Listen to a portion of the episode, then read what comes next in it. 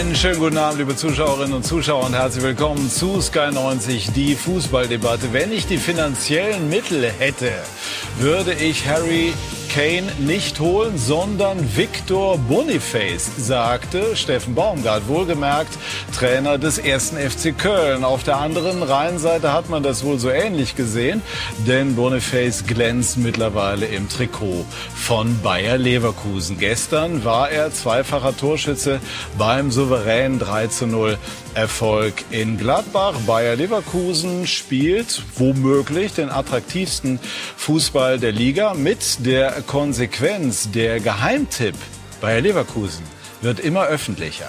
Das sind unsere Themen. Der Leverkusener Höhenflug kommt nach Top-Transfers mit Ansage Dortmunder Probleme traten gestern zutage und der Pavard-Poker nervt die Bayern. Aber dafür haben sie ja Harry Kane und damit sind dann alle glücklich und die Bundesliga hat zwei neue Attraktionen. Und wir haben viel zu besprechen mit unserer Runde, die ich Ihnen jetzt vorstellen darf. Unser Sky-Experte Lothar Matthäus, der deutsche Rekordnationalspieler, hat gestern die Leverkusener, man kann sagen, bewundert. Er hat jedenfalls ihren Auftritt genossen und er sagt aber auch, Borussia Dortmund muss zulegen um die Ziele zu erreichen. Herzlich willkommen, lieber Lothar. Herzlich willkommen an Florian Plettenberg, unseren Transferexperten von Sky Sport News. Ich glaube, er wusste schon vor Harry Kane, dass der Wechsel klappen würde. Und er sieht jetzt dem Deadline Day entgegen, den wir hier bei Sky Sport News natürlich auch groß in Szene setzen werden. Felix Görner kommt an seinem Geburtstag zu uns. Das wissen wir sehr zu schätzen. Herzlichen Glückwunsch. Herzlichen er Dank. hat Bayer Leverkusen vergangene Saison in der Europa League begleitet und war jetzt zuletzt mit Eintracht Frankfurt in den Conference Playoffs. Und über die Eintracht werden wir auch gleich sprechen. Und Simon Rolfes, der Geschäftsführer Sport von Bayer Leverkusen, 288 Spiele allein in der Bundesliga für Bayer. Und er hat, das sagen viele, wohl den Transfersommer seines Lebens hinter sich, seines bisherigen Managerlebens. Neben Boniface Lotz, der unter anderem Chaka, Hofmann, Grimaldo und seit heute auch Teller zu Bayer Leverkusen. Simon Rolfes, herzlich willkommen. Der Verein hat ja den Begriff Vizekusen schützen lassen. Können Sie das Patent im kommenden Sommer auslaufen lassen? Gut, das ist schon lange her, glaube ich, wo das mal passiert ist. Ähm, die handelnden Personen sind da nicht mehr da. Ähm, ja, das ist, das ist jetzt natürlich, äh, weiß ich, wo, wo ihr mit der Diskussion drauf hin wollt, aber ähm, dafür ist einfach noch zu früh äh, im, Lauf der Saison. Das muss man einfach sagen. Wir, selbstbewusst sind wir, das ist keine Frage. Wir haben eine gute Mannschaft, ähm, aber nach zwei Spieltagen, ähm, das ist, ist noch ein bisschen früh. Kann ich auch komplett verstehen. Äh, Im August ist noch keiner Meister geworden, aber dennoch gibt es so erste Tendenzen. Und jetzt muss man schon sagen, dass nach diesem Umbruch die Frühform geradezu erstaunlich ist. Warum scheint schon so viel ineinander zu greifen?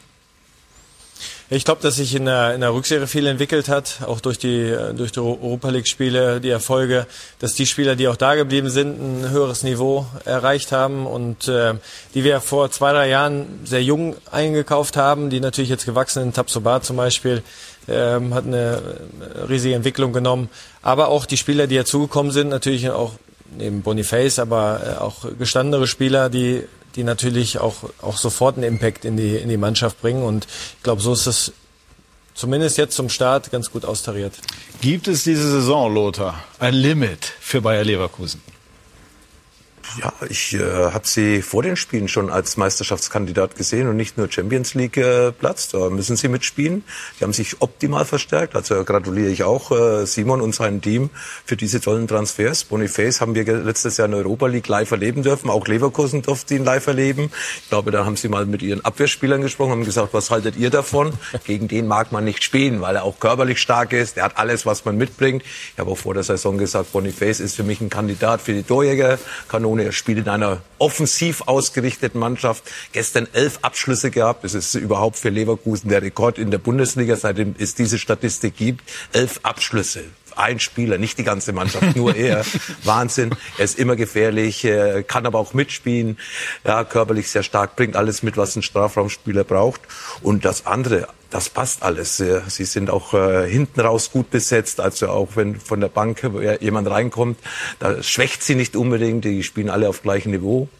Äh, Alonso, konnte die Sommervorbereitung mitmachen, ist für einen Trainer ganz wichtig.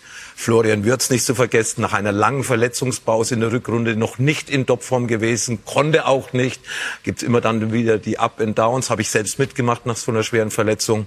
Weltklasse in den ersten beiden Spielen und er wird es weiter, er wird stabil in seinen Leistungen und ich habe das Gefühl, dass sich die Spieler gegenseitig besser machen und natürlich einen Taktgeber wie Chaka im Mittelfeld, der sowohl den Defensive alles organisiert, aber auch das Spiel nach vorne antreibt. Es passt alles zusammen und deswegen ist Bayer Leverkusen für mich ein ernstzunehmender Titelkandidat auf die kommende Meisterschaft. Wir werden es nachher vertiefen, jetzt äh, aber schwenken Richtung Eintracht Frankfurt. Die haben gerade eben gespielt. Zunächst einmal Schöne Geburtstagsparty hier? Also ja, ja, ja. Jetzt fehlt natürlich der Kuchen und ja, die stimmt, Kerzen. Stimmt, ja. Dann wären ah, allerdings viele Kerzen drauf. Ähm, zu Simon Rolfes. Ich war übrigens bei der Vizekusen-Saison als Reporter dabei, 2002. Also es gibt noch Lebende hier in der Runde. Ja, also die auch das wenn, äh, erlebt haben. 2010 habt ihr, glaube ich, damals den Begriff schützen lassen. Habe ich extra nochmal nachgeschaut. Sprechen wir über Eintracht Frankfurt. Äh, haben in Mainz gespielt, sehen gleich auch die Bilder. Äh, großes Diskussionsthema Kolomoani, der Topscorer überhaupt in der vergangenen Saison äh, soll äh, zu Paris. Wie groß wäre das sportliche Risiko für Eintracht Frankfurt? Bestimmt groß weil wenn man sich seine Statistik anguckt, das ist schon atemberaubend, was er in der kurzen Zeit in Frankfurt äh, gemacht hat. Ähm, jetzt am Donnerstag habe ich ihn mir auch ganz genau angeguckt, äh, weil er hat ja dann auch gegen Darmstadt getroffen, dann hat er da auch wieder getroffen, äh, weil man hört ja manchmal auch von Pavard man, manches so, wie, wie sich ein Profi verhält, wenn er vielleicht wechseln will. Das hat man ihm nicht angesehen. Also äh, was seine professionelle Einstellung angeht, die Körpersprache ist teilweise so ein bisschen schon defensiver, aber er hat sein Tor gemacht äh, letztendlich auch. Und das rechne ich ihm hoch an. Und äh, ja, ich gehe davon aus, dann Füllkrug und Iketeke, wenn äh, vielleicht, dass die beiden dann kommen. Äh, jetzt eins nach dem anderen. Jetzt, ja. müssen wir, jetzt ist er noch da, aber ja. dann gucken wir, wer käme, wenn er ginge. Und jetzt ja. fragen wir mal bei Florian, was hast du denn für neue Informationen? Ja, sind auf jeden Fall druckfrisch reingekommen. Ähm, unsere unsere Exklusivinfos bei Colomboigny, äh, die sind, dass Paris das Angebot erhöht hat. Also Eintracht Frankfurt liegt ein mündliches Angebot vor im Bereich der 80 Millionen Euro. Es sollen 70 plus 10 sein, 70 Cash und 10 Millionen Euro an Bonuszahlungen, die auch lukrativ auch zu erreichen sind. Also da geht es jetzt nicht darum, dass Kolomoni dreimal Weltfußballer werden muss, sondern die 10 sind realistisch für Eintracht Frankfurt. Es ist ein mündliches Angebot, da ist alles zwischen den Vereinen abgestimmt. Äh, wenn Krösche da zusagt, und das möchte ich auch dazu sagen, äh, ich, ich glaube, das ist ein Wahnsinnsangebot. Er kam letztes Jahr ablösefrei aus Nantes, kann innerhalb von einem Jahr für jetzt 80 Millionen Euro wechseln. Das ist ein Preis, wo ich persönlich sage, da kannst du nicht Nein sagen. Wenn Krösche, Markus Krösche zusagen sollte, das werden wir gleich noch eruieren, dann geht der Schriftverkehr schnell, dann soll das bis Dienstag über die Bühne gehen. Kolomouani hat definitiv und klar hinterlegt vorm Spiel, das soll sein letztes Spiel für Eintracht Frankfurt gewesen sein. Er hofft und möchte unbedingt zu Paris, hat sich aber deshalb auch in den letzten Tagen, wie Felix das gesagt hat, top professionell verhalten. Ein Streik war nie ein Thema. Aber er hofft jetzt einfach Gut. wirklich, dass Krösche sagt. Kann man ehrlich ja, gesagt, also ich tue mich schwer damit. Ich weiß, was gemeint ist, aber ich muss einen Spieler nicht dafür loben, dass er, wenn der Vertrag läuft, nicht in einen Streik tritt. Er wird noch bezahlt. Also ich weiß, wie du es meinst, aber wir ich müssen bin im schon. Pavard-Modus. Ja, ja, genau. Nein, nein, absolut, nein, nein, äh, völlig in Ordnung. Aber ähm, ich, ich finde jetzt, das ist im Grunde das Mindeste. Aber ja, es hat diese Fälle gegeben. Ich weiß es auch. Wir gucken gleich auf die Bilder. Ich würde gerne einmal Lothar dazu hören. Angenommen, Lothar, es käme so. Äh, wäre das für Frankfurt oder wäre das aus Frankfurter Sicht nachvollziehbar, wenn man Kolomouani für 70 plus 10 gehen ließe. Also ich würde es unterschreiben, wenn Sie dieses Geld bekommen, dass Sie ihn gehen lassen sollen, wobei der Spieler ja auch will. Sie sind es gewohnt, in Frankfurt mit solchen Fällen umzugehen. Sie haben schon andere Spieler verloren, die da vorne auch für Furore gesorgt haben. Und wie ich Markus Grösche kenne, ja, ist er dann nicht nur der gefeierte Sportdirektor, der einen Null-Euro-Transfer nach Frankfurt für 70, 80 Millionen ein Jahr später weiterverkauft. Äh, von dieser Seite her könnte ich das auf jeden Fall verstehen, weil eben der Spieler auch diesen Wunsch hat. Und ich gehe davon aus, dass Markus Krösche auch darauf vorbereitet ist, was dann eben die Nachfolger betrifft. Und äh, da wird dann ganz sicher wieder einer kommen, der bei Eintracht Frankfurt einschlagen wird, weil gerade in in diesen Transfers hat Markus Krösche schon ein richtig gutes Näschen und er kann sich abfeiern lassen für diese Kohle. Es wurde auch Fußball gespielt. Eintracht Frankfurt war zu Gast bei Mainz 05, Oliver Seidler. Für den Mainzer Trainer Bo Svensson ist es eine gefühlte 1 zu 1 in Anführungszeichen Niederlage gegen die Frankfurter. Die 05 war stark, aber sie kommen über einen Punktgewinn nicht hinaus. 25. Spielminute, die 1 zu 0 Führung durch Lee nach einem Fehler von Kevin Trapp, der herauskommt und dann muss er den Ball auch haben. Koch und Smolcic, seine Innenverteidiger sind da. Lee ist derjenige, der profitiert. Dann gibt es eine gelb-rote Karte im zweiten Durchgang für Ansgar Knauf. Umstrittene Situation. Er wird leicht gezogen von Barrero, spielt den Ball, aber auch ein leichter Treffer im Gesicht. Vertretbar. 90. plus 1. Da kommt Frankfurt mit dem erst zweiten Schuss auf das Tor zum 1 zu 1 Ausgleich durch Omar Mamouche. Mainz war stark. Mainz war teilweise drückend überlegen, aber Frankfurt klaut den Zähler bei den Rheinhessen. So, und wir sprechen aber weiter über äh, diesen möglichen Transfer von Kolomoani. Wie verhält man sich als Verein? Also es das heißt immer, der Spieler hat den Wechselwunsch. Ja, der Spieler hat aber auch einen Vertrag. Und wenn er schlecht gespielt hätte, würde er auch auf diesen Vertrag bestehen. Wie be bewegt man sich in diesem Spannungsfeld? Ja, ist ja unterschiedliche Aspekte. Natürlich einmal die, die Summe, die, äh, was für finanzielle Auswirkungen hat das ähm, für den Verein, aber auch natürlich die Möglichkeit der Alternativen. Ich glaube, dass es einen Wechsel gibt, das ist bei Frankfurt so, das ist bei uns so. Wir mussten auch DRB verkaufen oder äh, die Dortmund haben Bellingham verkauft. Das passiert ja immer wieder. Aber die Frage ist natürlich, zu welchem Zeitpunkt, wie sind die Alternativen, wie groß ist die Summe, wie, wie, wie notwendig ist sie, ob man schon Transfers gemacht hat oder nicht. Deswegen ist es am Ende eine Mischung aus, aus vielen Sachen das, das Schlimme ist ja sozusagen, dass das saudi-arabische Transferfenster zum Beispiel noch ein bisschen aufhat. Das sind natürlich Sachen, die tendenziell nicht gut sind. Ich glaube, Frankfurt wäre da ein bisschen lockerer in der Bis Thematik. Bis zum 20. glaube ich, ne? Mhm. Ähm, ja, ja, Wenn, wenn, äh, ich glaube, Frankfurt wäre lockerer in der Thematik, wenn das Angebot jetzt Mitte Mai ähm, gekommen wäre. Jetzt natürlich ein paar Tage, klar, vorbereitet wird, wird man sein, aber ähm, man wünscht sich natürlich solche Sachen eher früher als später. Sind Sie in solchen Fällen eher auf der faktischen, sachlichen Ebene unterwegs oder wird man auch mal emotional, wenn man das Gefühl hat, die Spielerseite versucht, Dinge zu lancieren, versucht, Druck zu machen?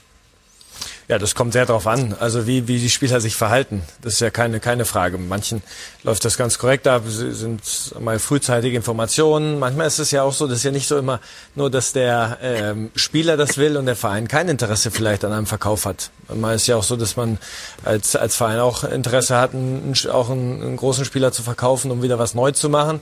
Also von daher gibt's alle, alle Varianten. Manche Sachen sind sehr professionell, frühzeitig geklärt, ähm, ist eine gute Kommunikation, auch ein Update, wie, wie der Sachstand ist sozusagen zwischen den Sachen. Und manchmal hat man das Gefühl eben, äh, dass es vielleicht anders läuft, dann, dann ist es auch nicht so angenehm. Ich glaube, dass äh, Frankfurt da eine sehr, sehr sachliche Diskussion führt, ähm, relativ emotionsfrei, aber da wird sehr viel Emotion reinkommen, wenn Krösche sagt, ich bleibe bei meinem äh, bei, bei meinen 100 Millionen Euro. Ich glaube, Markus Krösche Das muss man vielleicht noch mal muss man vielleicht noch mal kurz 100 erklären. Millionen. Markus Krösche hatte immer vor, 100 Millionen Euro für Kolomoni zu bekommen. Das hat er den Bayern mal mitgeteilt, als der Uli Hoeneß äh, am Tegernsee die Meinung hatte, den Kohle brauchen wir äh, und hat dann da, damals auch Hasan Salihamidzic informiert. Markus Krösch hat immer klar gemacht, er will 100 Millionen Euro. Die wird er aber nicht bekommen. Der Markt gibt derzeit keine 100 Millionen Euro für Kolomoni her. Und äh, ich glaube, dass das Risiko meiner Meinung nach zu groß wäre, jetzt zu sagen, aus Stolz vielleicht auch so ein bisschen, nee, komm, also die 80 sind mir immer noch nicht genug. Weil, und das hat ja äh, Simon Rolfes gerade richtig gesagt, Frankfurt braucht natürlich jetzt auch eine Alternative. Und äh, es ist keinem dabei geholfen, glaube ich, das Ding zu lösen, einen Tag vom Deadline Day. Ich glaube. Aber was wäre, wenn man einfach hart bleiben würde und sagen würde, Ja, Kolomoani hat Vertrag bis, ich glaube, 2026? Das ist eine Frage, die stelle ich mir bei Benjamin Pavard auch die ganze Zeit. Aber ich kann dir darauf keine richtige Antwort geben. Ich glaube, dass man, dass man mit Ikitike einen wirklich hätte, der Kolomoni ersetzen könnte. Das ist ein Spieler bei PSG unter Vertrag. Wie wir es hören, will Markus Grösche diesen Deal losgelöst von Kolomoni machen. Paris hat Angebote auf dem Tisch, 35 plus Boni, unter anderem von AC Mailand. Sie würden alles absagen, würden Ekitike an Frankfurt geben, plus noch einen fetten Rabatt drauf. Und dann, glaube ich, bekäme man Ekitike für, ich glaube, Simon Rolfes kann bestätigen, 20 plus Boni wäre für den Spieler ein sehr interessanter Preis. Und Also man acht- muss als Sportmanager schon gut in Mathe aufgepasst haben. hab ich Ja, ja, es hilft. Wenn man ein bisschen, ein bisschen rechnen kann, hilft das. Also 80 plus Ekitike, der dann für 20 zu bekommen wäre, das wäre für Markus Gosch und für Eintracht Frankfurt ein Top-Deal. Und ich glaube, Eintracht Frankfurt ist ja schon seit mehreren Wochen darauf vorbereitet, weil die Diskussion hat ja erst nicht gestern angefangen, sondern es gibt ja schon seit Wochen. Bayern München hat Interesse, Paris Saint-Germain hat Interesse oder schon Interesse gezeigt vor Wochen und das wusste auch Markus, äh, Markus Grösch und deswegen hat er natürlich ganz sicher Alternativen in der Hinterhand, aber er will natürlich erstmal die Summe, die er sich vorstellt. Ah, ich glaube auch nicht, dass er 100 Millionen bekommt. Äh, da bin ich voll deiner Meinung und äh, von dieser Seite her, wie gesagt, das muss man abwägen. Simon hat es gerade erzählt. Es gibt äh, drei Interessen. Paris hat Interesse, Frankfurt hat Interesse und äh, der Spieler selbst. Und äh, im Endeffekt sollten doch alle drei zufrieden sein, wenn es zu diesem Transfer kommen sollte. Wie hast du dich in solchen Fällen verhalten, Lothar?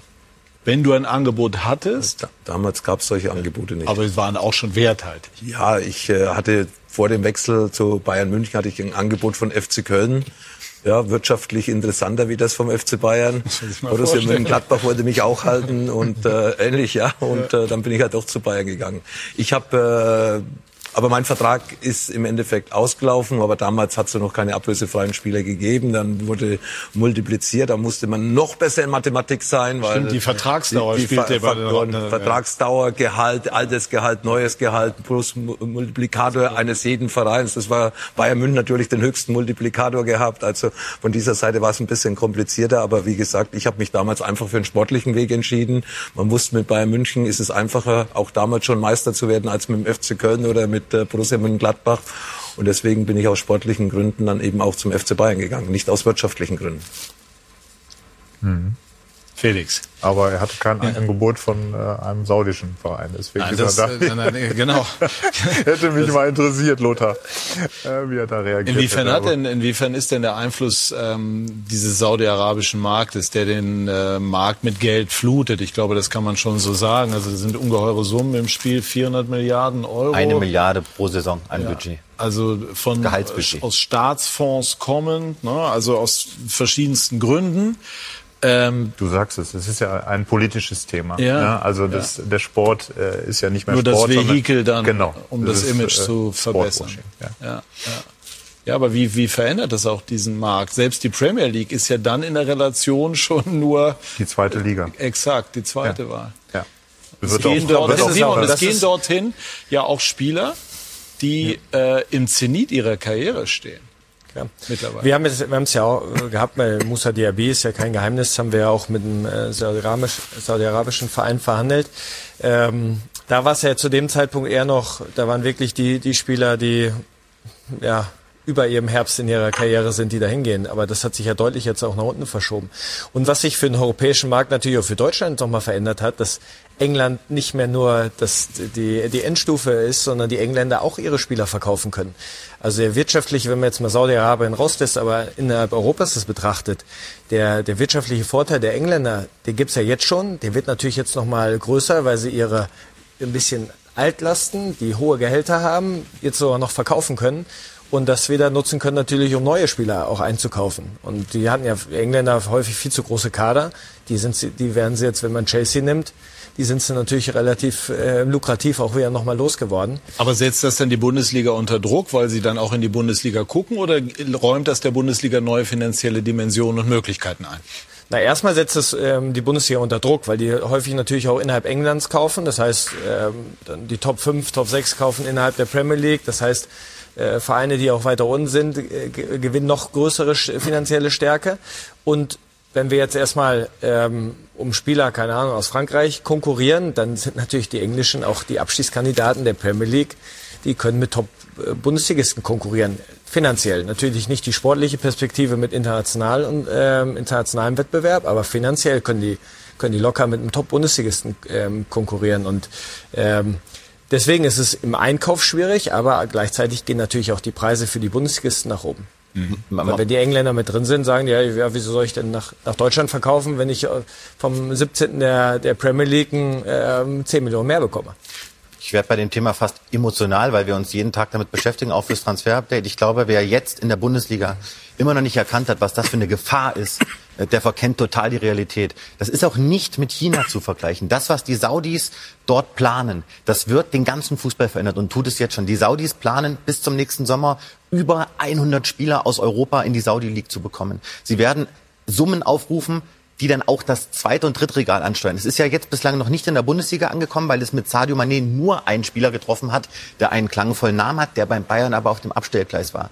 Aber es wird dann interessant, wenn die Saudis nächstes Jahr angreifen, bei Jamal Musiala, bei zum Beispiel einem Hinkapier oder, oder, oder. Sagen wir mal das, das zweite Regal für die Saudi-Scheiß.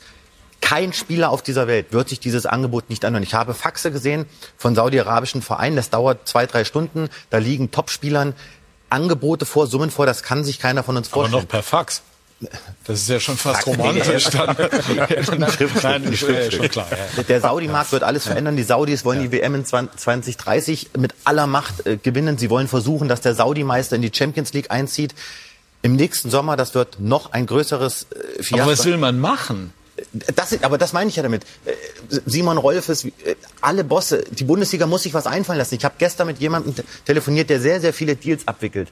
Von Europa in die Saudi League. Der hat nur ein Wort gesagt. Und ich konnte die ganze Nacht nicht schlafen. Er hat gesagt, ab dem 1.9. bis zum 20.9. wird das für die Saudis ein Candy Shop werden in Europa. Weil die Saudis können drei Wochen lang jeden Spieler aus Europa verpflichten, den sie wollen. Und kein einziger in Europa kann irgendwas dagegen tun. Boah. Also äh, ich wünsche mir eine Haltung von der UEFA. Ne? Also Florian hat es ja angesprochen, das was ich dann auch, äh, also wenn Geld dann alles biegt, ähm, das heißt also, wenn äh, wir über die Champions League reden und arabische Vereine in der Champions League zum Beispiel spielen, dann finde ich, äh, dann ist es eine Aufgabe äh, letztendlich auch von, von einer Idee von Fußball. Da geht es eigentlich um europäischen Fußball und äh, wenn das dann aufgeweicht wird, dann sind wir wieder Richtung Super League, äh, eigentlich das wieder durch die Hintertür und so und äh, da sage ich dann auch, dass äh, das wird viele Menschen auch verschrecken, muss man muss man ganz klar so sagen. Also und da droht äh, bin ich auch voll bei dir. Äh, da droht massiv ein Eingriff auch in den europäischen Fußball. Denn, wenn wir schon über Würden die Premier Sie sich solchen ne? Ideen verschließen, also saudi-arabische Mannschaften an der Champions League teilnehmen zu lassen und so weiter? Das ist also, ich muss ehrlich ja. sein, für mich nicht, also ich kann mir und möchte mir das auch nicht ja. vorstellen. Nee, das ist für mich ähnlich. Also nein, ich möchte mir das nicht vorstellen. Das ist ein Wettbewerb innerhalb Europas ja. und, und das ist, nehmen die Mannschaften aus Europa teilen und, und keine sonstigen. Aber wir haben natürlich ein Format, was sich deutlich zum Beispiel ausweitet. Als ausweitet ist die FIFA Club WM, mhm. die ja, ja viele Jahrzehnte oder Jahre ein Schattendasein ähm, ähm, fristete, aber natürlich jetzt in der nächsten Ausgabe deutlich, äh, deutlich ausgeweitet wird und dann natürlich auch äh, ja, Mannschaften aus Asien, saudi-arabische Clubs, die ja da auch die Champions League gewinnen sozusagen, die von Asien natürlich teilnehmen. Deswegen, das wird schon auch ein Konkurrent zur Champions League, die ja jetzt im Moment das absolute Premium-Produkt der, äh, der Fußballwelt ist, sozusagen ja. im Alltag neben der ja. WM, im Weltmeisterschaft. Aber ja. die Club-WM, die wird natürlich schon ähm, auch eine größere Rolle spielen. Lothar, hast du das für dich mal gedanklich durchgespielt, wie du reagiert hättest, wenn äh, saudi-arabischer Club damals mit so viel Geld auf dich zugekommen wäre? Es gibt ja verschiedene Komponenten. Ich kann das nicht ja. mehr äh, gedanklich durchgehen. Das Thema äh, ist, ist ja nicht jetzt mein Thema persönlich, aber ich verfolge das natürlich. Und Hast ich, du Verständnis dafür? Ich habe Verständnis dafür, weil ich glaube, es gibt so eine Doppelmoral. Ja, und äh, natürlich äh, will man sportlich, äh, und es war für mich immer eigentlich das Wichtigste, sportlich Erfolg zu haben. Aber wenn man dann wirklich äh, mit solchen Summen im Endeffekt in Kontakt kommt, dann kann man es keinen verdenken, dass er da nicht darüber nachdenkt und eben dann vielleicht doch den Entschluss sagt, äh, Geld ist mir wichtiger wie der sportliche Erfolg. Es geht um die Zukunft, es geht um Sicherheit für meine Familie. Also dafür muss man dann schon Verständnis haben. Wir müssen halt in der Bundesliga massiv aufpassen, dass wir, dass wir nicht zu grau werden. Äh, wir sprechen ja nachher nochmal über Leverkusen. Leverkusen hat ein wahnsinnig gutes und auch attraktives Transferfenster. Leipzig hat einen sehr guten Job gemacht. Bayern, würde ich jetzt mal sagen, outstanding mit Harry Kane.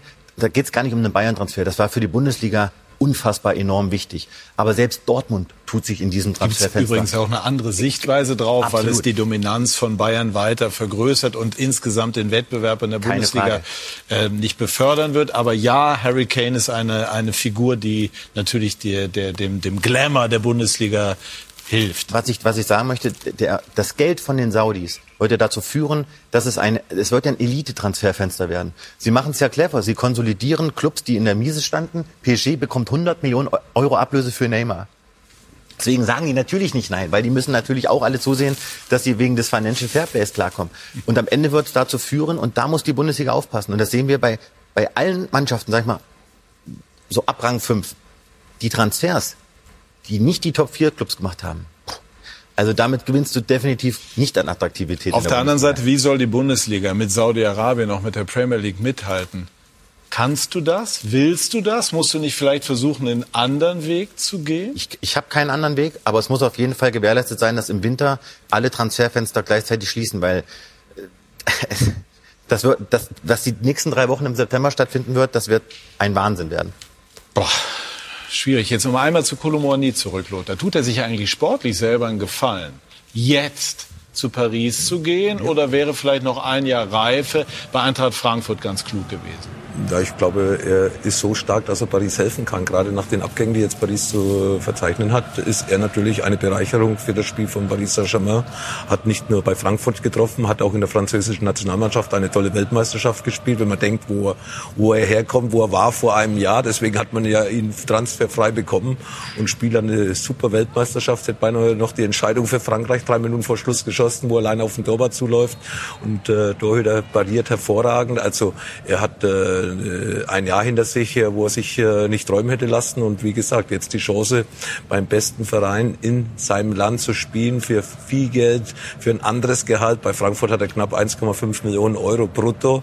Also das, glaube ich, sind dann andere Zahlen, die auch bei, bei ihm Wirkung zeigen im Kopf. Das ist natürlich nicht nur der sportliche Aspekt, sondern eben auch der wirtschaftliche. Nur ein Satz dazu. PSG hat der, dem Spieler klargemacht, dass er quasi eine Einsatzgarantie hat. PSG plant mit Mbappé, Dembele und Moani in den Dreiersturm zu bilden. Die sollen sich ein Jahr einspielen für die EM in Deutschland. Das, äh, der Franzosensturm soll der PSG-Sturm werden. Und das Paket äh, also höre ich halt raus, Mbappé bleibt bei Paris Mbappé, der bleibt hundertprozentig und sie rechnen auch nicht damit, dass Real noch ein Angebot macht. Okay, gut. Lothar glaubt nicht dran.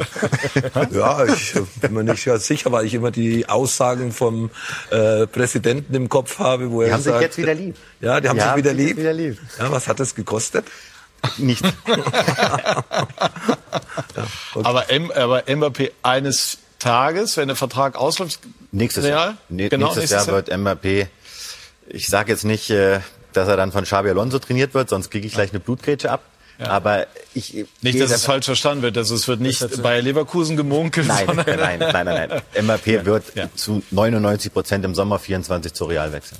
Abschluss zu diesem Thema. Was, welch, was könnte denn ein Weg der Bundesliga sein? Also es schwebt einem natürlich irgendwie vor, noch mehr junge Spieler beispielsweise ja. zu fördern, Spieler versuchen dahin zu bringen, dass sie äh, vereinstreuer sind, wie auch immer, anzuerkennen, dass man die Champions League möglicherweise nicht gelingt, auch wenn das natürlich total schwierig ist, aber zu sagen, wir, wir stärken den Wettbewerb in der Liga, das sind ja durchaus Denkansätze, die nicht komplett verwerflich sind. Gut, junge Spieler zu entwickeln, ja. entweder aus der Jugend wirklich selbst raus oder junge Spieler Spieler zu äh, verpflichten und dann zu entwickeln, oder wie Kulumani im letzten Jahr Frankfurt das gemacht hat, ja, der Weg ist alternativlos. Weil, also ihr finden die finanzielle Schere, die werden wir nicht, äh, die werden wir nicht einfach so schließen können. Ja. Also auch in dem Konstrukt, das müssen wir ja sagen, mit der 50 plus 1 Regelung, mhm.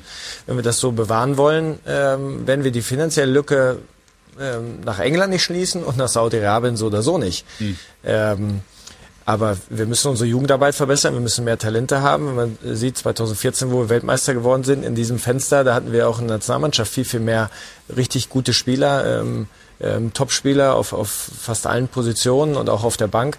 Und das muss der Weg sein. Dass am Ende werden sie uns Spieler wegkaufen, aber wenn wir welche haben, die nachkommen, dann werden wir zumindest, ob auf der allerhöchsten Spitze in der Champions League, das werden wir mal sehen, aber trotzdem im europäischen Wettbewerb wettbewerbsfähig sein.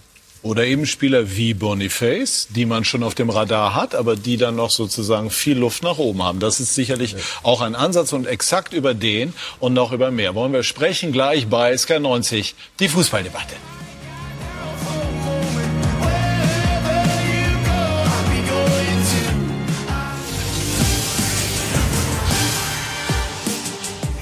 Wir sind zurück bei SK90, die Fußballdebatte. Kurze Info zwischendurch. Die Bayern spielen zeitgleich, führen mit 2 zu 0 gegen Augsburg. Eigentor und Harry Kane mit seinem ersten Tor in der Allianz Arena. Die Bayern führen also. Wir sprechen gleich über Bayer Leverkusen, aber ganz kurz nochmal aktuell. Mir ist aufs Ohr gesagt worden, Herr Kröscher habe dementiert, dass es ein neues Angebot gebe. Gehört das mit zur Taktik? Das gehört mit zur Taktik, denn wenn jetzt Ihnen jemand gefragt hat, ob es ein Angebot gibt, kann Kröscher davon ausgehen, dass es das schriftlich gibt. Ich habe ja gerade gesagt, das ist mündlich hinterlegt. Insofern lügt er nicht, wenn er sagt, es gibt das nicht.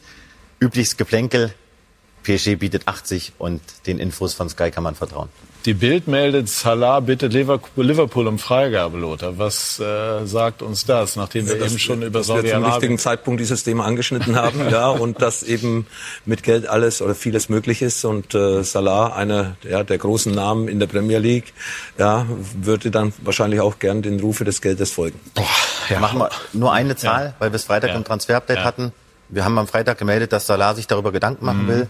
Er kriegt von Al-Ittifaq 150 Millionen Netto-Jahresgehalt angeboten. Gut, es ist unvorstellbar. Lassen Aber wir die das moralische. Macht auch zum Beispiel was mit Jürgen Klopp. Ja, also wir ja. wissen, er ja, hat ja von, Punkt, von nicht ja. allzu langer Zeit auch gesagt, 100 Millionen, mhm. wenn das kommt, dann ist das nicht mehr meine Fußballwelt. Jetzt hat er selber in seinem eigenen Verein erlebt es tagtäglich. Liverpool auch dieses Ausbluten, Ist es noch deine so Fußballwelt, wenn du das hörst? Also nee. Äh, irgendwo kann man sagen, es ist vielleicht Spielgeld, aber das ist es ja nicht. Es ist tatsächlich vorhandenes Geld. Und bei Neymar, natürlich kann man lachen, habe ich auch gelesen, neben diesem Geld wird auch noch das weitere Leben, damit es zum Monatsende nicht eng wird, dann also mit Wohnung und Auto und sonst was äh, bezahlt. Ähm, es, ist, es gibt einen Markt und, und es geht nicht um Neid.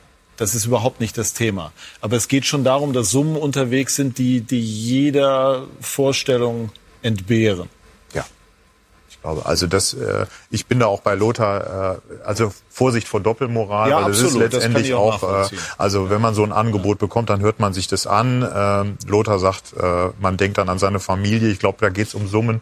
Äh, da braucht man nicht mehr an seine Familie denken, sondern es sind ja irrationale Summen. Also das, das heißt, äh, wir reden über 100 Millionen. Wenn man rausgeht jetzt auf die Straße und sagt, äh, kannst du dir 100 Millionen vorstellen, dann schütteln die Leute ja mit dem Kopf. Ja, also das, das sind ja Umsätze von irgendwelchen mittelständischen Unternehmen oder Großunternehmen, die sich äh, Omar Kasubke nicht vorstellen kann. Ja, und das, das ist das Neue dann aber.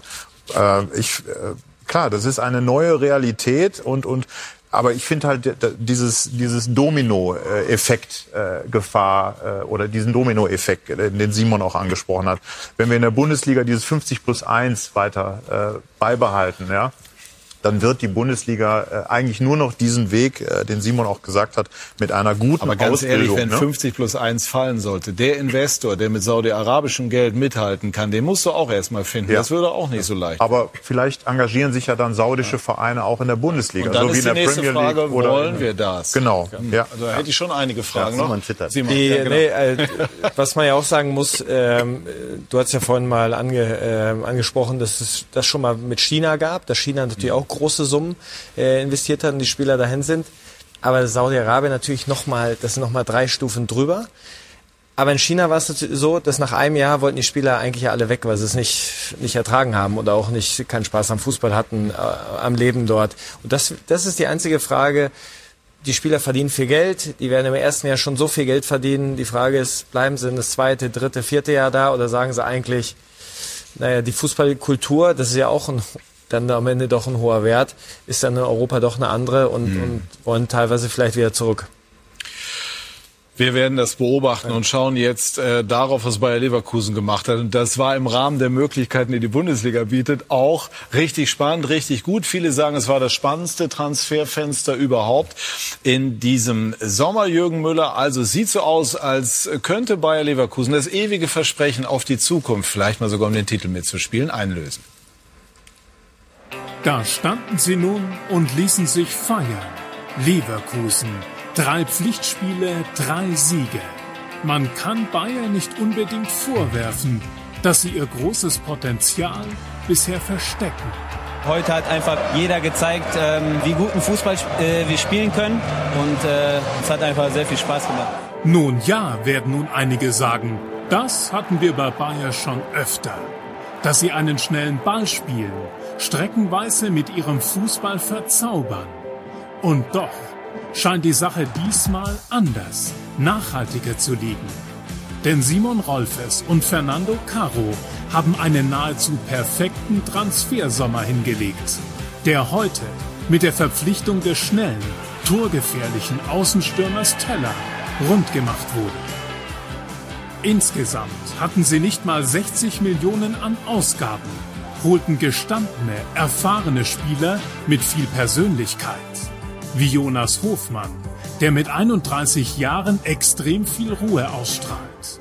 Oder Granit Xhaka, der sich nach sieben Jahren Premier League vom Konzept überzeugen ließ. Sehr gute Gespräche gehabt, auch ähm, mit Simon Rolfes, mit Xabi Alonso, dem Trainer, auch ähm, Philosophie. Die Ideen dahinter haben mir sehr gefallen. Und dann ist da der Trainer, Xabi Alonso, der eine klare Struktur auf dem Platz verlangt. Spielintelligenz genauso einfordert wie Mannschaftsdienlichkeit. Macht uns vorm Spiel immer sehr gut heiß, äh, weist immer darauf hin, dass wir, dass das Wichtigste ist, dass wir zusammen äh, verteidigen, dass jeder weiß, dass er äh, zurücklaufen muss, äh, wieder hinter den Ball zu kommen. So präsentiert sich dieses neue Bayer erwachsener, geduldiger. 29 Pässe wurden gestern vor dem 1 zu 0 gezählt. Souverän und selbstbewusst ausgespielt, bis die Lücke da war. Doppeltorschütze Boniface. Noch ein Neuzugang, der schon eingeschlagen hat. Bayer kaufte den Torschützenkönig der Europa League für gerade mal 20 Millionen. Das ist in diesem Harry Kane geprägten Transfersommer ein beachtlicher Deal. In Norwegen nannten sie mich Beast. Ja, ich bin sehr stolz auf meine ersten beiden Tore. Ich will auch in Zukunft dem Team möglichst gut helfen. Bayern. Immer noch jung und wild. Und doch auch ziemlich erwachsen geworden. Die Konkurrenz wird ganz genau hinsehen, was da in Leverkusen derzeit passiert. Simon, wann ist die Idee gereift, dass man die eigene Transferstrategie so ein bisschen variiert? Oder haben Sie das intern gar nicht als so einen Paradigmenwechsel wahrgenommen? Nee, intern, intern eigentlich nicht so, so stark, wie es, wie es öffentlich wahrgenommen wurde. Ähm, weil uns einfach auch erfahrene Spieler verlassen haben, mit Aranguez, Bellarabi, ähm, auslaufenden Vertrag gehabt, Karriere beendet. Und ähm, es schon klar war, okay, wir, wir versuchen junge, Arthur war ja unser erster Transfer, ähm, sagen wir mal, klassischer Transfer dazu zu holen, aber auch auf den Schlüsselpositionen, wie der Sechserposition, erfahrenen Spieler. Also das war relativ früh klar, ähm, auch schon in der, in der WM-Pause, wo wir uns überlegt haben, okay, wie soll der Kader sich verändern, dass zum Beispiel auf der Sechserposition, dass wir da einen erfahrenen Spieler, gestandenen Spieler holen wollen und, und keinen, sagen wir mal, einen Spieler mit Potenzial. Und ähm, und so hat es dann, Grimaldo war klar, dass der Vertrag ausläuft, dass wir auf der linken Seite was machen wollen. So haben sich eigentlich diese, diese Hauptbausteine der Erfahrenen ergeben, aber dann war es auch klar, dass wir drumherum trotzdem ähm, auch, auch Potenzial verpflichten wollen. Und äh, weil wir auch davon überzeugt sind, dass die Spieler, die jetzt ein bisschen länger, was ich vorhin auch schon sagte, die schon ein bisschen länger da sind, oder Florian jetzt sozusagen die Verletzung abgeschlossen, dass ähm, ja, dass die auch ein hohes Ist-Niveau haben. Dass da nicht, die zwar noch jung sind und, aber nicht nur Potenzial ist, sondern auch Qualität. Wie haben Sie einen Spieler wie Boniface, der in der Europa League schon so auf sich aufmerksam machen konnte, von Bayer überzeugt? Ja, es hat ihm leider ganz gut, der hat der Tor gegen uns gemacht, leider ganz gut gefallen ähm, bei uns bei uns im Stadion und ähm, ja, der war von der Bundesliga, aber Attraktivität Bundesliga, der war ähm, ja der wollte in die, in die Bundesliga und, und war bei Saint-Gilloise. Genau, Saint-Gilloise in, in Belgien. Aber ähm, hatte nicht das Interesse, zum Beispiel in die Premier League zu gehen, sondern die Bundesliga war immer, war immer interessant. Und deswegen waren wir sag mal, recht früh mit ihm, also mit dem Spieler, klar, es, mit dem Verein hat es ein bisschen länger gedauert, aber ähm, der Spieler war immer, immer klar, äh, ich will das machen. Boniface war auch ein Spieler, mit dem wir uns sehr, sehr oft im Transfer-Update beschäftigt haben, weil er für Furore gesorgt hat. Wenn ich richtig informiert bin, war bei dem Transfer viel Mut dabei eurerseits, weil er, glaube ich, ist jetzt 21, hatte, glaube ich, schon zwei Kreuzbandrisse, einen links, einen rechts, das weiß kaum einer. Und deswegen, die hatten viele... Im gleichen Knie. Wie bitte? Im gleichen Knie. Im gleichen Knie. Ähm, Im selben sogar. Ist natürlich erstmal. Wobei das an sich nicht so lustig ist. Das ist ja ein spannender Nein. Punkt. Wie, wie sehr, wenn ich das einmal als Frage oder sag, oder weiß also ja.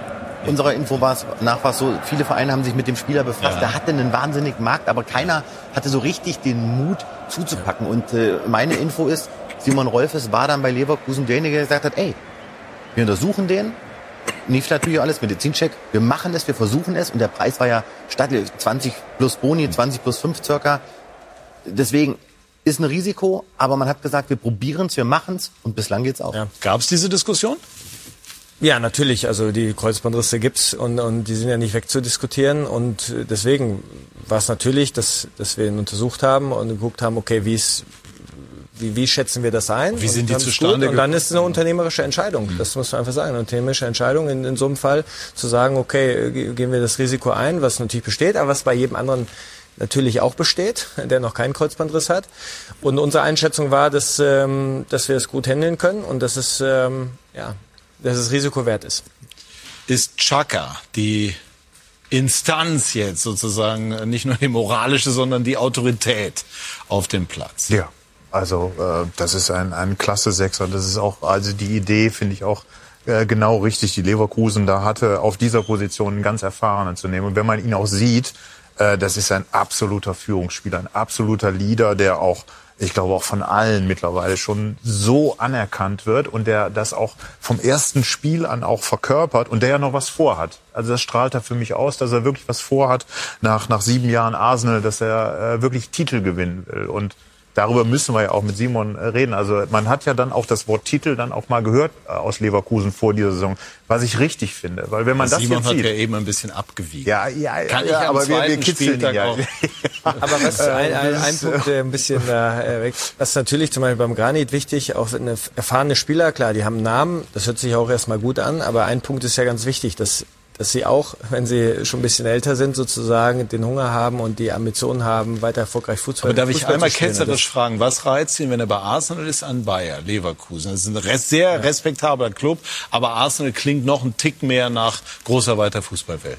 Ja, mit, Sicherheit mit Premier League, ohne, ohne Frage. Ähm, familiär gibt es sozusagen auch die Konstellation, dass sie ähm, nach den vielen Jahren in England äh, wieder nach Deutschland zurück wollten. Von daher war es, glaube ich, ein Mix. Ähm, mit Sicherheit, ähm, dass er, dass er dann in Deutschland, dass Bayer Leverkusen ein interessanter Verein ist, auch für die nächsten Jahre. Das wäre bei Arsenal ähm, in der Form vielleicht auch nicht so möglich gewesen, ähm, einen längeren Vertrag zu unterschreiben.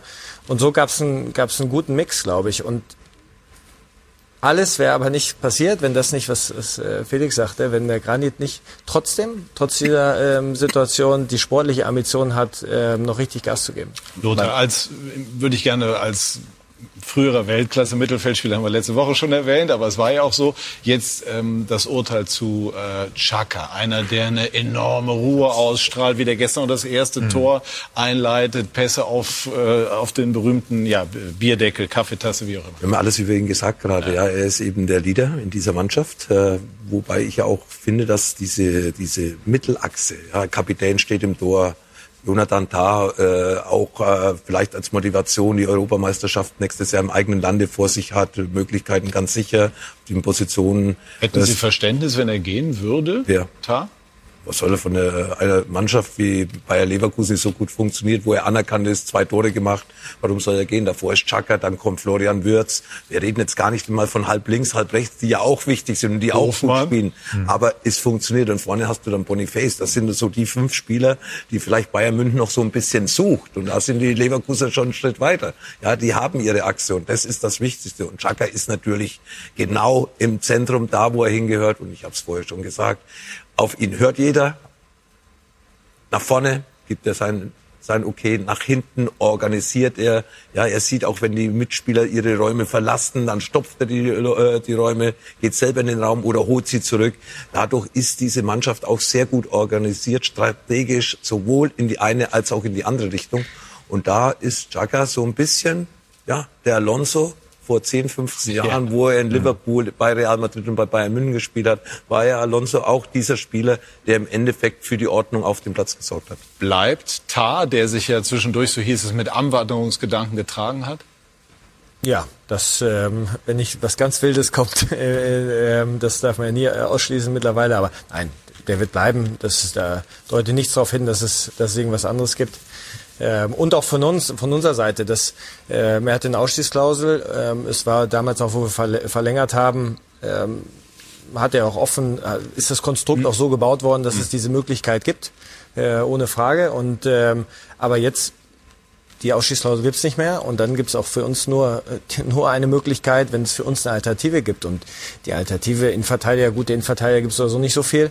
Ähm, und von daher gehen wir, nein, der wird bleiben. Gibt zwar keine Ausstiegsklausel mehr, aber es gibt Fini Zahavi, der Berater von Jonathan Tah, und der ist bekanntlich äh, gut vernetzt auf dem Saudi-Markt. Aber ich glaube auch, dass Jonathan Tah bleibt. Weil, äh, das darf man aber auch nicht vergessen, bei Granit Xhaka, das gehört so ein bisschen zur Wahrheit. In Leverkusen werden gute Gehälter gezahlt und äh, Granit Xhaka hat einen Bomben Fünf-Jahres-Vertrag bekommen. Und das muss man auch dazu sagen, Granit Xhaka, das, das lief ja sehr, sehr lange.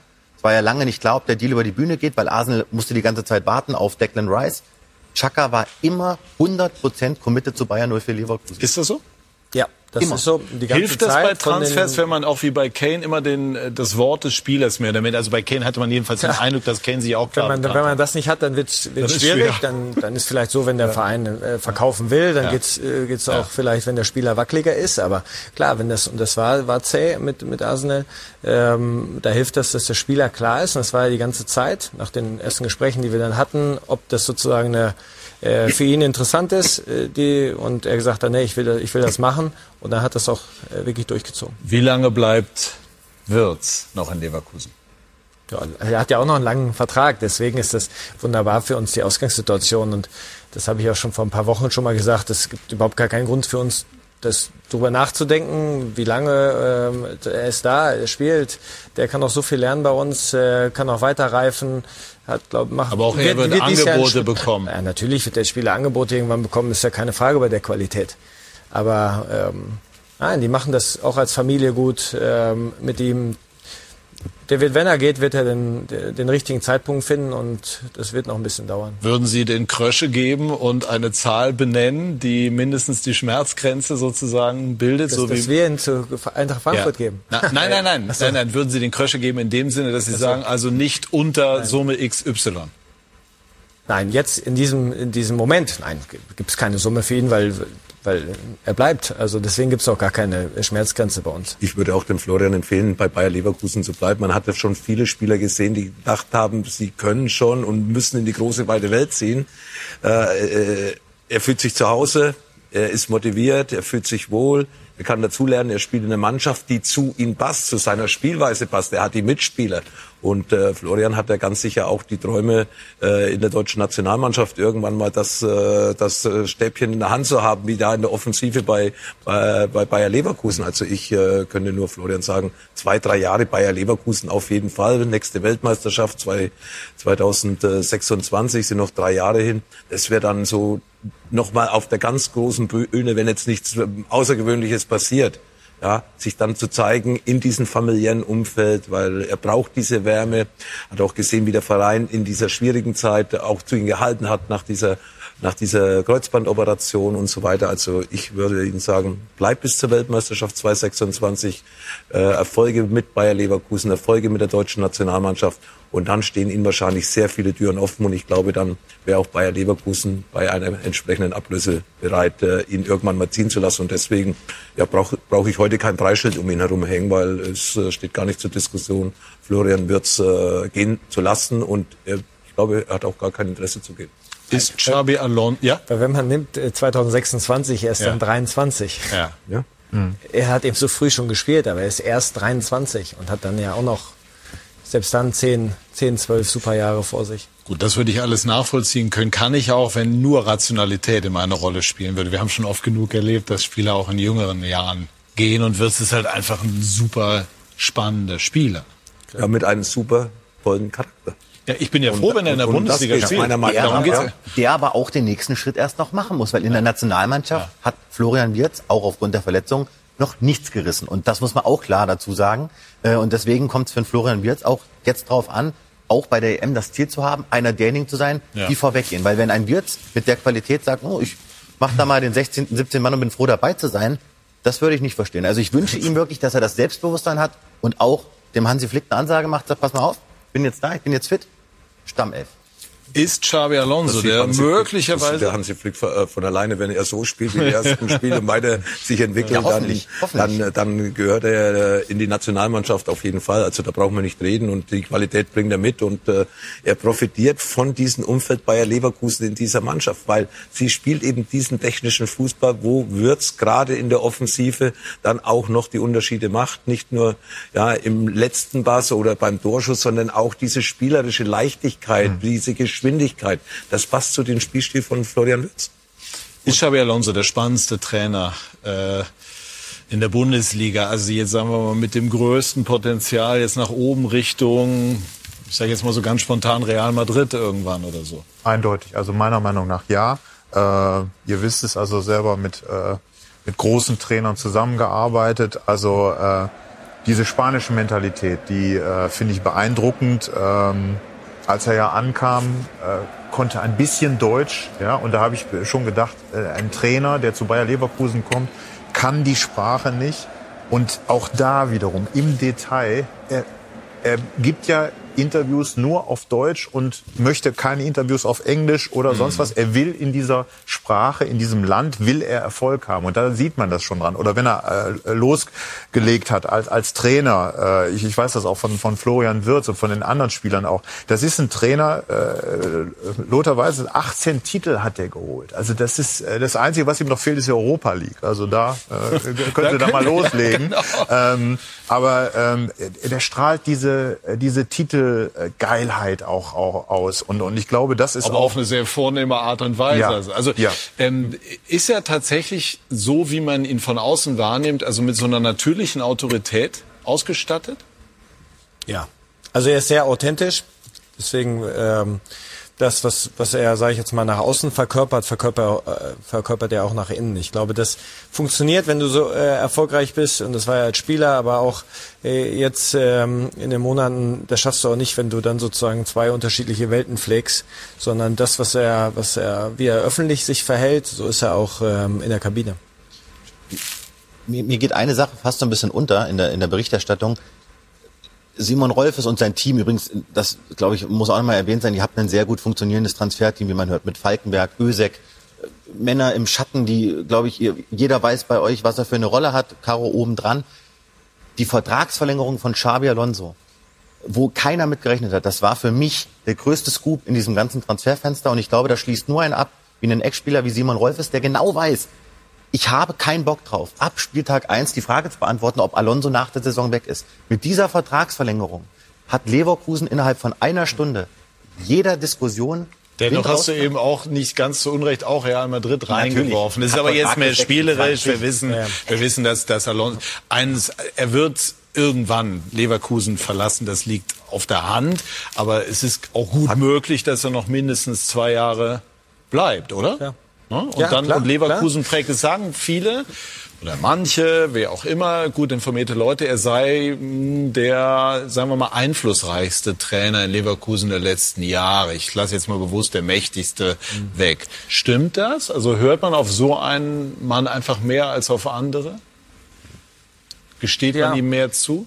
Na, das, das will ich, ähm, das will ich gar nicht unbedingt sagen, sondern dass wir schon die klare ähm, Maske bei uns ja auch haben, dass sozusagen der Verein die, die Mannschaft baut und, ja. und äh, natürlich in Zusammenarbeit mit dem Trainer. Aber das, das würde ich jetzt nicht sagen, dass er in dem Punkt jetzt eine, eine ganz Sonderrolle andere, andere Sonderrolle einnimmt als, als äh, vorher zu den, zu den Trainern. Was er natürlich aber hat, dass er die, die Wirkung, die Außenwirkung auch national, international natürlich ähm, ja eine, eine große hat, weil er einfach eine Weltklasse-Karriere gemacht hat, jetzt als Trainer ähm, eine, eine super Entwicklung mit der Mannschaft genommen hat. Ähm, ich glaube auch er selbst, das wäre auch ein guter Ort sind für ihn.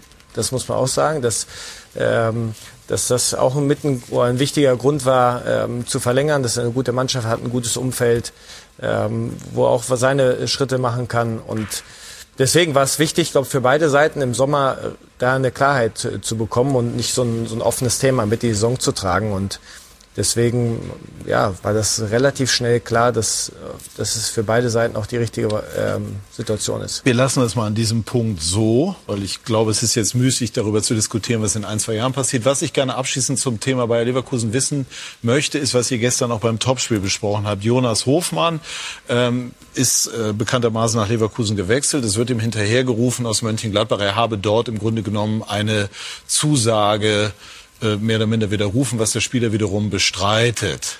So vereinfacht wiedergegeben. Wie war es denn jetzt?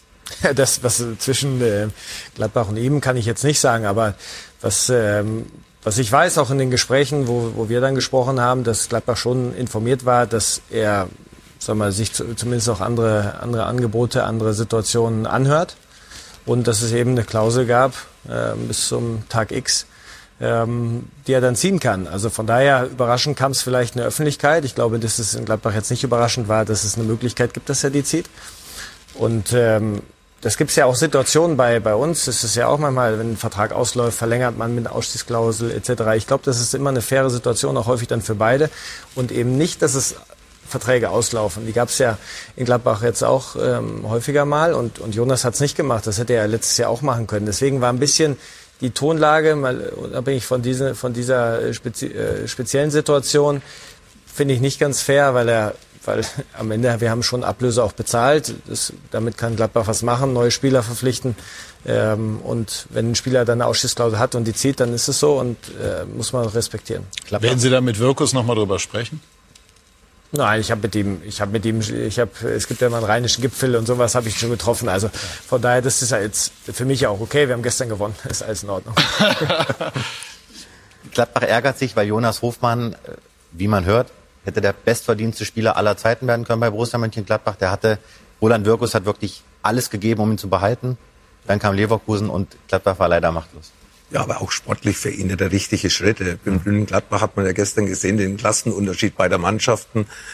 Für mich nochmal, Bayer Leverkusen spielt um die deutsche Meisterschaft, zumindest um Champions League Plätze. Das und Gladbach, Simon mit jetzt. Und Gladbach wird dieses Jahr äh, nach den Abgängen, die sie ja auch zu verzeichnen haben, ja eher nach unten schauen müssen wie nach oben und deswegen für, für Jonas Hoffmann auch im Hinblick auf die Europameisterschaft im nächsten Jahr der einzig richtige Schritt zu Bayer Leverkusen zu gehen und äh, er hat sieben Jahre in Gladbach hervorragend gespielt. Er hat sich das erarbeitet. Er hat sich eigentlich ein Lob verdient in München-Gladbach. Er ist auch gestern nicht so ausgepfiffen worden, wie Nein. ich es erwartet habe. Ich kenne es anders. Äh, und deswegen, er hat es verdient. Und äh, ich glaube, die Sache sollte man jetzt wirklich zuklappen. Es hat, ist genug, genügend geschrieben worden. Ja, und wenn eben Gladbach alle Wünsche von Jonas Hoffmann erfüllt hat, heißt es ja nicht, dass er bleibt, weil er vielleicht eben andere Sachen für ihn besser findet, wenn er zu Bayer Leverkusen geht. Und ich äh, kann kann diesen Schritt äh, komplett nachvollziehen, auch wenn ich als ehemaliger Gladbacher Spieler ihn gerne in, im Gladbacher empfohlen Trikot weiterhin gesehen hätte, weil er einfach ein wichtiger Spieler war. Und ob er da jetzt das meiste verdient hätte oder nicht, oder sogar mehr wie in Leverkusen, das glaube ich zwar nicht, aber trotz alledem, es war für ihn eine Entscheidung, wo er hundertprozentig dahinter steht. Und ich glaube, es war die richtige Entscheidung auch für die nächsten Jahre, in der, in denen er noch Fußball spielt. Wir sprechen gleich über Borussia Dortmund und über den äh, Poker um Benjamin äh, Pavard beim FC Bayern München. Bei SK 90 die Fußballdebatte.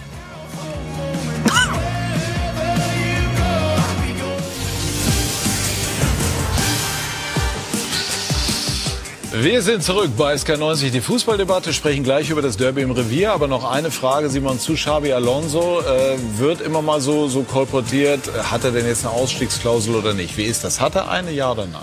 Gut, das, das wisst ihr ja, dass wir zu vertraglichen Sachen ähm, selten Auskunft geben. und ähm, Also deswegen, ja. Na, nein, das, das, das Gibt es ein Gentleman's ja Agreement? Nein, das, also die, die Verlängerung macht er macht er nicht, wenn er wenn er sagt, ach, das ich habe hab den Plan jetzt ganz schnell woanders hinzugehen, sondern die Verlängerung ist bei ihm. Ich glaube, dafür kennt jeder Xabi Alonso schon auch mit dem mit dem mit dem mit auch mit dem Sinn abgeschlossen worden, das das zu erfüllen und äh, von beiden Seiten. Reicht uns das? Also ja, ich weiß nicht, ob das euch immer reicht, aber, aber äh, Bei Nico Kovac zum Beispiel, weiß ich, in Frankfurt hat er eine Ausstiegsklausel drin gehabt für Bayern München, für Barcelona und Real Madrid, dann kann er wechseln. Gibt vielleicht so eine Ausstiegsklausel bei Alonso, bei Leverkusen, dass er bestimmte Vereine die Möglichkeit gibt, mit euch früher mal zu euch zu unterhalten? Gibt es so eine Möglichkeit? Äh, theoretische Möglichkeiten gibt es immer viele, aber wie gesagt, das ist äh, ich glaube, beim, beim, das ist beim Trainer auch ein bisschen andere Situation als als Spieler. Als Spieler ist es ja häufig so, schließt Verträge lange ab, um, um Transferwerte zu sichern. Das ist bei, bei den Trainern doch einfach weniger der Fall und deswegen ist, ist die Konstellation auch eine andere. Ich glaube, wir sollten. Ein, ein, ein Mini-Detail haben wir noch. Es kommen nur drei Vereine mhm. für Xabi Alonso in Frage. Das hat er auch mal hinterlegt. Ja. Liverpool, Liverpool, Real Madrid und Bayern München. Aber ich glaube schon, dass er vorhat, bei Leverkusen erstmal zu bleiben. Und da ist er auch gut aufgehoben. Und er hat auch als Trainer noch nichts gewonnen. Genau, Also und er hat mit Bayer Leverkusen, das wollen wir jetzt mal festhalten, große Ziele. Zunächst mal eine sehr gute Saison, möglicherweise mit einem Erfolg am Ende, das werden wir dann sehen, aber jetzt erstmal eine spannende Aufgabe bei Bayer Leverkusen. Und jetzt sprechen wir über das kleine Revierderby, das gar nicht so klein war. Es war sehr stimmungsvoll gestern. Der VfL Bochum vor allem hat es mit sehr viel Herz bestritten, aber Frank äh, Buschmann, Borussia Dortmund enttäuschte zum Teil. Alles Gute zum 55. Geburtstag. Thomas Letsch, Trainer des VfL Bochum. Er wollte keine Geschenke mitbringen. Edin Terzic mit Borussia Dortmund. Aber die erste Kerze auf der Geburtstagstorte kam vom VfL Bochum. Kevin Stöger. Was für ein Strahl. Vielleicht nicht wirklich unhaltbar, aber ein super Abschluss des Bochumers. Das Ganze in der 13. Minute, in der 32. fast das 2 zu 0 für die Gastgeber Hofmann an den Querbalken. In der zweiten Halbzeit dann aus dem Nix der Ausgleich durch Daniel Mahlen in der 56. Auch dieser Ball ganz sicher nicht unhaltbar. Dortmund wurde besser, Matcher an den Außenpfosten, fast die BVB-Führung. Das letzte Ausrufezeichen, aber keine riesen Geburtstagssause in Bochum. Kam vom VfL Osterhage Außenpfosten. 1-1 zwischen dem VfL und dem BVB. Vielleicht waren die einfach gieriger, griffiger, keine Ahnung. Ich kann ich es mir auch nicht erklären. Wir, wir kommen nach Bochum, wir wissen, wie die Fußball spielen wollen und ähm, ja und äh, lassen uns darauf ein. Und äh, wir ziehen nicht unser Spiel durch, was wir eigentlich machen äh, wollen und äh, spielen einfach Bochum Spiel mit. Ganz klar, was man sagen muss, ist, dass wir in der ersten Halbzeit äh, völlig überrannt wurden von der Intensität von den Bochumern.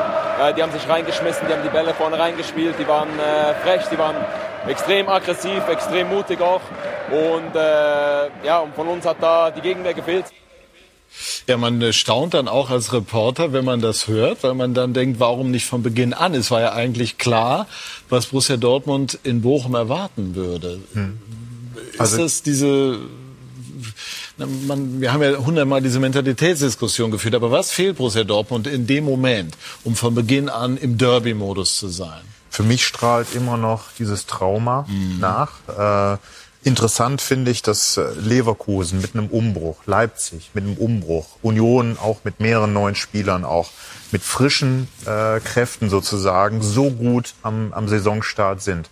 Dortmund hat wenig gemacht auf dem Transfermarkt bislang und dieses Trauma, ich nenne es mal Trauma wirklich, weil es ist ja seit Klopp 2012 äh, hat dieser Verein keinen Titel mehr geholt und äh, diese historische Chance nicht zu ne? nutzen. Die Pokalsieg äh, war, war die Ausnahme, aber dann wirklich, äh, das hängt nach und und irgendwie äh, merkt man sowieso Mehltau äh, über über dieser Leistung äh, zu Saisonbeginn. Die sind noch nicht da, die sind einfach noch nicht da und für mich ist das ein, ein, Zeichen, dass einfach dieser Verarbeitungsprozess noch nicht, inklusive des Trainers übrigens auch, äh, noch nicht stattgefunden hat. Ist da was dran, Lothar?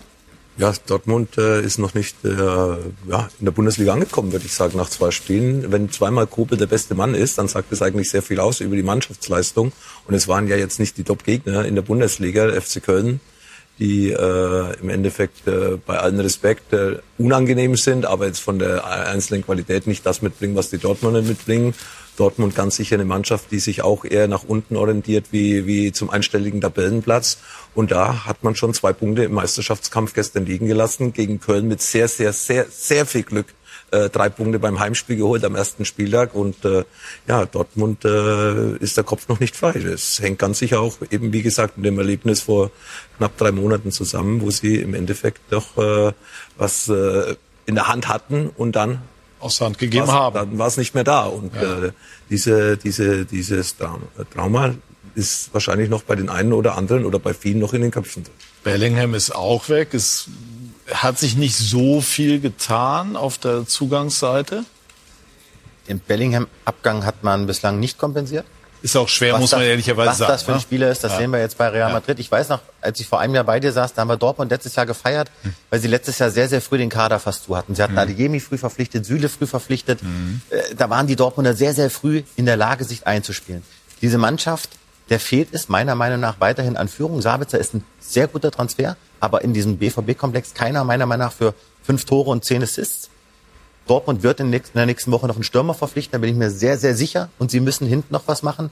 aus, auf den Außenverteidigerpositionen. Also Hört Sebastian man, Kehl an hat, wen Sie denken? wenn du mich jetzt fragst, glaube ich, dass sie bei Berisha einsteigen werden. Es gibt ein Preisetikett, das werden wir morgen in der Sendung 18 Uhr Transfer-Update auch veröffentlichen. Aber Berisha ist ein Kandidat, der weg darf, der weg will und äh, der für Dortmund mit seiner Körperlichkeit jemand wäre, der ihnen weiterhelfen könnte. Berisha macht meiner Meinung nach Sinn. Demirovic war ein Kandidat. Zwei Augsburger gehen natürlich nicht zum BVB. Berisha schätze ich heiß sein und sie waren an, äh, auf jeden Fall an Paulsen interessiert von Leipzig. Der Kollege Philipp Pinzer heute gemeldet. Aber Berisha, Dortmund könnte meiner Meinung nach heiß werden. Bei der Gelegenheit der Hinweis auf den sogenannten Deadline Day am 1. September steigen wir natürlich ganz groß äh, ein bei Sky. Was erwartet äh, die Zuschauerinnen und Zuschauer? Alles. Alles ab 12 Uhr live, äh, rund um den Transfermarkt. Die letzten Stunden, der deutsche Markt schließt um 18 Uhr. Wir haben äh, Top-Gäste, Top-Interview-Gäste mit am Start. Da freue ich mich drauf. Es wird noch ein bisschen was passieren. Es wird, in der nächsten Woche werden wirklich noch ein paar Transferpuzzleteile passieren. Ich glaube, bei Leverkusen Seid nicht. ihr durch? Fast. Ja, wenn bei uns nichts mehr auf der Abgangsseite passiert, wovon ich jetzt nicht ausgehe, dann sind wir durch. Amiri war noch offen, ne? Und mit Marseille. Genau, da war, war ein bisschen ähm, ein Ja. Thema ähm, in den letzten Tagen, aber mal schauen. Aber unser, und, ich sag mal, 98 Prozent unseres Kaders steht. Äh, gut, also noch zwei Prozent offen. So viel bin ich dann, oder das habe ich in Mathe auch hinbekommen. Lothar, letzte Woche hast du fair, aber klar benannt, was Marco Reus fehlt, unter anderem eins gegen eins und, und äh, das, das hat durchaus... Ist, ist auch normal. Ja, nein, nein, das auch, hat, das hat, auch ins Alter. Ja, ja. Und jetzt hat, gab es gestern die Situation, dass Reus nicht nur nicht gespielt hat von Beginn an, sondern gegen die Erwartung dann gar nicht. Und ähm, dann haben wir mal nachgefragt bei Edin Terzic, warum Reus denn nicht mal als Joker reingekommen ist. Warum haben Sie ganz auf Reus verzichtet, der hier im Frühjahr das Pokalspiel entschieden hat? Ja, wir haben, wir haben heute dann versucht, nochmal Tempo über die Flügel zu bringen. Wir haben dann gesehen, dass wir aus dem Bereich sehr viel äh, mit Gegenbewegung arbeiten wollten. Und dann äh, hat Felix Metscher angezeigt, dass er auch runter musste. Und das war dann halt der fünfte Wechsel, ähm, wo, wo dann Sally dann noch in, ins Spiel gekommen ist. Ähm, ja, wir haben uns heute dafür entschieden, dann zu versuchen, das Zentrum nicht mehr weiter äh, zu viel und zu früh anzuspielen, sondern wir haben dann erkannt, dass es die Räume aus der Halbspur und in der Tiefe am Flügel gibt. Und da haben wir dann versucht, mit dem, mit dem Wechseln zu reagieren. Wir brauchten Tempo. Im Subtext steht, das bringt Reus in der Form nicht mehr mit. Würdest du das auch so interpretieren? Ja, ich habe es letzte Woche schon gesagt, äh, Marco Reus wird nicht 34 Spiele von Anfang an spielen. Ja, war ein bisschen attackiert worden dafür für diese Aussage.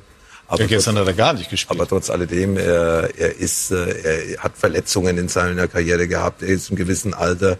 Ja, er ist ein super, super Spieler, aber eins gegen eins geht nicht mehr. Er kommt da nicht vorbei. Er hat nicht die Geschwindigkeit, die du heutzutage brauchst in der Bundesliga, um eben diese eins zu eins Situation überhaupt da reinzugehen, weil er weiß es selber, er ist ja intelligent, was er für Qualitäten hat, natürlich Erfahrung, tolles Passspiel, auch noch Laufwege in den Strafraum. Aber wenn die Mannschaft schon nicht funktioniert, dann kann Reus der Mannschaft zurzeit nicht da helfen, wo sie große Hilfe bräuchte. Lothar, wenn du als Spieler mal einen Status hattest, weißt du vielleicht rational, okay, also es fehlt ein Tick, deswegen ist es auch in Ordnung, wenn ich mal auf der Bank sitze. Ist das emotional auch so?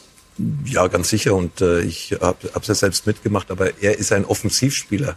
Als Defensivspieler kannst du mit der Erfahrung ein bisschen mehr anfangen. Da kannst du reagieren. Er muss ja agieren nach vorne. Ja, und äh, die Räume ja sind ja immer enger. Hinten da kannst du mitspielen, spielst deine langen Bälle, stehst in der richtigen Position. Und er hat natürlich äh, da äh, seine Offensivqualitäten, die er über Jahre gezeigt hat, den Unterschied gemacht hat. Und da hat es natürlich jetzt schwierig. Aber die Frage zielt darauf, wie geht er damit um, wenn er merkt, dass ihm salopp formuliert nach und nach die Fälle wegschwimmen?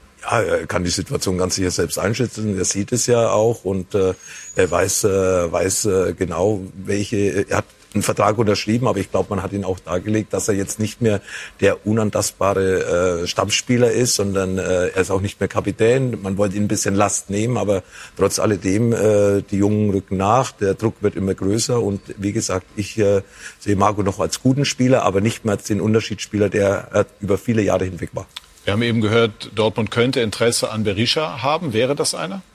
Ja, freilich, sie suchen natürlich vorne äh, so einen ähm, so einen, Ab, äh, einen, einen, einen zweiten Mann für Haller. Haller ist beim Afrika Cup dabei. Da fehlt er schon mal im Januar, Februar vier, fünf Spiele. Ja, äh, vielleicht auch Verletzungen. Man braucht, äh, man, man braucht äh, in der Hinterhand immer eine Alternative. Mukuku ist ein anderer Stürmer und deswegen ist man in Dortmund äh, oder wird man in Dortmund in den nächsten drei, vier Tagen auf jeden Fall noch eine Nummer neun holen. Ich gehe auch davon aus, dass man hinten was macht. Man hat nur drei gelernte Innenverteidiger, wobei Hummels und Schlotterbeck auch sehr äh, verletzungsanfällig sind, auch auf den Außenbahnen. Gelernte Außenverteidiger äh, für mich, Benzebaini, natürlich sehr offensiv und auf der anderen Seite Rierson, aber Wolf ist auch kein Außenverteidiger und auch Benzibaini ist beim Afrika Cup. Also da sind eigentlich noch drei Baustellen offen, die Dortmund flicken muss und das in den nächsten vier Tagen. Und deswegen wird bei Borussia Dortmund auf dem Transfermarkt ganz sicher noch was passieren. Und bei den Bayern äh, tut sich möglicherweise oder ziemlich wahrscheinlich auch was in Sachen Pavard. Der will unbedingt weg zu Inter Mailand. Warum eigentlich?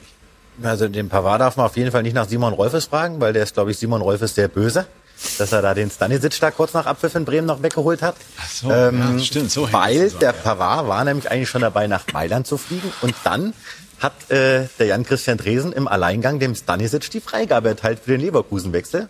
Wussten Sie, dass das solche Weiterungen hat im Hinblick auf Pavard? Gut, Konstellation äh, ohne Frage. Man, also das ist das ist ja klar. Dass die, Hintergrund ganz kurz, Pavard möchte weniger ja. gerne rechter Verteidiger spielen, obwohl ich finde, er spielt sehr gut. Er will Innenverteidiger spielen. Und wenn dann das Stanisic weg ist, dann muss er dann vielleicht rechts spielen. So. Ja, also die Konstellation ohne Klar. Frage äh, war ja bekannt. Deswegen haben wir uns gefreut, als als ähm, als ähm, wir das dann abschließen konnten, dass ähm, dass Josep kommt. Von daher war es kein schlechter Anruf. Es gab vergangenen Freitag und ich verstehe einfach nicht, dass die Bayern sich dieses Fass aufgemacht haben. Die klare Ansage, geht Stanisic, muss Pavard bleiben. Dann war Stanisic weg, dann habt ihr das natürlich schnell über die Bühne gebracht. Ich weiß, er war morgens um 5.15 Uhr mit mir am Flughafen in Bremen. Also aus Leverkusener Sicht clever, das dann so schnell eingetütet zu haben. Und dann hat man bei Bayern festgestellt am Dienstag Mittwoch, hm, jetzt haben wir ja gar keinen mehr. Der Cancelo ist nicht da, der Pavard will weg, der Stanisic ist nicht mehr da, Bunazar, lösen wir wahrscheinlich einen Vertrag auf. Schwierig. Walker ist auch nicht gekommen. Walker auch nicht gekommen. So, bei Bayern, die Pavard-Nummer, sie hatten vieles im Griff. Dass sie sich dieses Fass aufmachen, verstehe ich nicht. Jetzt geht's dem Benjamin angeblich nicht so ganz so gut. Ist er auch heute nicht im Kader gewesen. Ähm, ich Lothar, nimmt man ihm das ab, dem Pavard? Ich will, will mich jetzt da nicht da groß dazu äußern, ob man ihn abnimmt. Er will auf jeden Fall weg und wir haben schon einiges erlebt in der Bundesliga und das könnte auch wieder so ein Fall sein, den wir schon mit bei mehreren Spielern erlebt haben. Er hat anscheinend die Zusage gehabt von äh, den Vorgängern von Halle und Uli, nämlich von Oliver Kahn und Hasan Salihamidzic, dass er im Sommer für eine gewisse Ablöse gehen kann. Und äh, da hat sich bei Bayern in der, äh, in der Etage da oben was geändert. Es sind andere Entscheidungsträger. Einige Spieler sind nicht mehr da, einige Spieler sind nicht gekommen auf dieser Position. Und deswegen drängt natürlich Bavard auch aufgrund der Zusage, die ihn der FC Bayern gegeben hat, nicht eine einzelne Person, sondern der FC Bayern, Verein, drängt natürlich ja. daran äh, oder pocht darauf, diese Zusage einzuhalten. Droht das schmutzig zu werden? Also, Lothar sagt's ja. Äh, es hat Spieler gegeben, die haben das durchgezogen. Denken wir an Aubameyang zum Beispiel. Also, ähm, ich will da nichts beschreien, aber das kann schon gut sein. Also ähm, er will unbedingt Bei weg. Bei Kostic, da gab es mhm. damals auch Theater, ja, als er, glaube ich, zu Lazio ja. wollte, dann ist er geblieben Europa League-Sieger geworden. Also ja. Ne? Simon? Deswegen, ich glaube, wenn ein Transferfenster schließt, dann, dann ist es für alle Gemüter. gut. Das ja. äh, stellen wir auch immer wieder ja. fest. Bis dahin gibt's dann in den ersten Wochen ja auch manchmal ähm, sind bis noch keine englischen Wochen etc. Da sind schon erst unzufrieden, wenn sie die ersten zwei Spiele mal nicht gespielt haben. Darf ich ganz kurz Mit dem Schließen des Transfers, genau, Was, ähm, das höre ich immer wieder. Regulieren sich auch die Emotionen wieder ein bisschen runter. Würden Sie, Entschuldigung, wenn ich unterbrochen habe, aber der ja. Punkt ist total interessant. Würden Sie dafür plädieren zu sagen, zu einem Zeitpunkt weiß ich, erster Achter für alle Transferfenster schließen oder ist das unrealistisch, weil einfach zu viele andere Interessen auch aus Saudi-Arabien und weiß ich vorher mit Das, das wird vielleicht schwierig sein, aber die, die Top 5 liegen. Ähm, ja. Das wäre, wenn das äh, früher nicht 1. 1. September, 1. 8. wenn die Top 5 liegen sich darauf einigen, wäre das ein großer Gewinn ähm, glaube ich, für viele. Die Transfers passieren genauso, auch in die gleiche Anzahl Transfers, nur in kürzerer Zeit und, und es gibt einfach mehr Ruhe. Auch wenn die Saison geht, es ist ja nicht gut, dass, sage ich jetzt mal, wir haben schon Spieltage gemacht und dann gibt's bei dem, bei denen, bei teilweise Schlüsselspielern der Vereine ja noch offene, offene Punkte, weil vielleicht auch große Angebote kommen. Das wäre deutlich besser, wenn es früher schließt und äh, ich hoffe, dass sich die Top 5 Ligen äh, darauf einigen können, das zumindest mal zwei Wochen, drei Wochen ähm, ja, zu verkürzen. Gut, für uns ist es spannend. Jetzt nochmal Pavard. Gibt es ein paar weniger Sendungen dann vielleicht? Dann gibt es ein paar wenig, äh, Sendungen weniger dann dazu. Aber Uns wird es immer geben mit dem Transfer, außer im September und im Februar. Ähm, was mir bei Pavard nochmal wichtig ist zu sagen, es ist ein super Typ. Ein super Typ. Das Problem von Pavard ist, er ist qualitativ so stark, dass die Bayern genau das gleiche Problem haben wie Man City. Sie finden keinen passenden Nachfolger.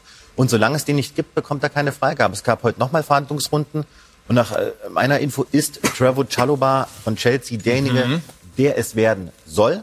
Hat mit Tuchel bei Chelsea zusammengearbeitet, kann Innenverteidigung spielen, kann auf rechts aushelfen, hochgewachsen, Engländer mit Wurzeln in Sierra Leone, spannender Spieler.